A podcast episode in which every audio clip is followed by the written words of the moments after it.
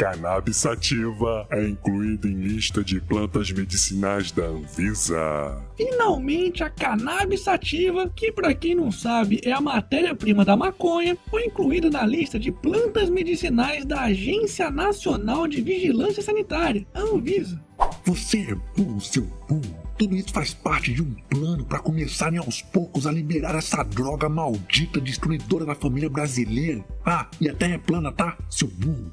Calma, filha da puta. Essa lista apenas reconhece plantas e outras substâncias de interesse médico no país, ou seja, poderá ajudar no tratamento de milhares de pessoas com epilepsia, doenças degenerativas e até mesmo câncer. Portanto, não tem nada a ver com o cultivo ou o consumo da maconha de forma recreativa. Então pode ficar tranquilo porque o tráfico de drogas continuará a todo vapor, abastecendo o crime organizado e contribuindo para manter o Brasil na lista dos países mais violentos do mundo. Aliás, parabéns, pois a culpa também é sua. Hashtag legalize já.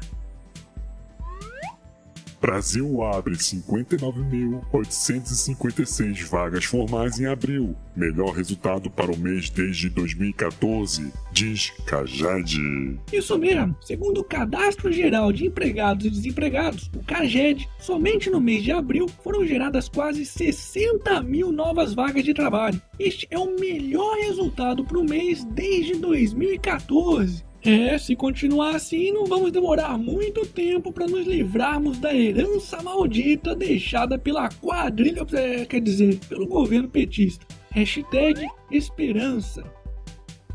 Momento. Jabá. E aí, já deu like no vídeo? Ai, meu! Para de dar like nos vídeos desse filho da puta, porra! Você é burro. Vai ficar dando like nos vídeos desse viadinho que fica se escondendo atrás de um saco de papel, é, seu burro? Sai daí, ô, seus arrombados. O público do canal não é ignorante como vocês dois, não. Então arregaça esse like aí, pessoal, porque aqui é canal do otário, porra. Pistas sobre cyberataques apontam para hackers ligados à Coreia do Norte.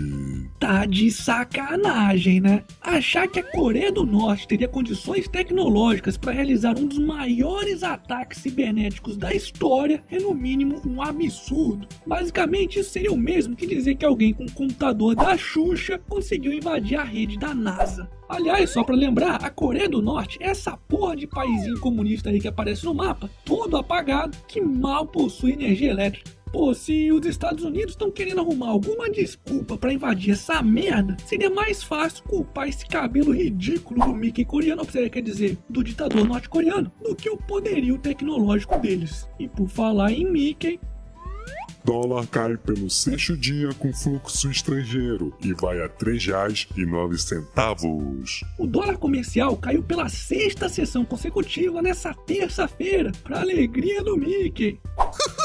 Amiguinhos, olha a minha cabecinha querendo aparecer. Ai, ela é tão grande que fico mas só para não criar muita expectativa para aqueles que estão achando que o dólar vai continuar caindo amanhã, geralmente depois que a moeda cai seis vezes consecutiva, ela costuma subir. Hashtag fica a dica. E para finalizarmos essa edição, Sem shows, assessoria abandona MC Biel e cantor não sabe se vai retomar carreira musical. Quis dar uma de gostosão e acabou sem profissão, né, meu amor? é mesmo é. Mamãe me passou pimenta. Foda-se. E esse foi mais um Otário News com as principais notícias do dia. E aí, curtiu? Então se inscreve nessa bagaça e regaceira nesse like. Ah, e não se esqueça de conferir os otarinhos e otarinhas na loja do canal do Otário. Eu vou deixar o link aqui na descrição do vídeo. E amanhã, quem sabe, tem mais.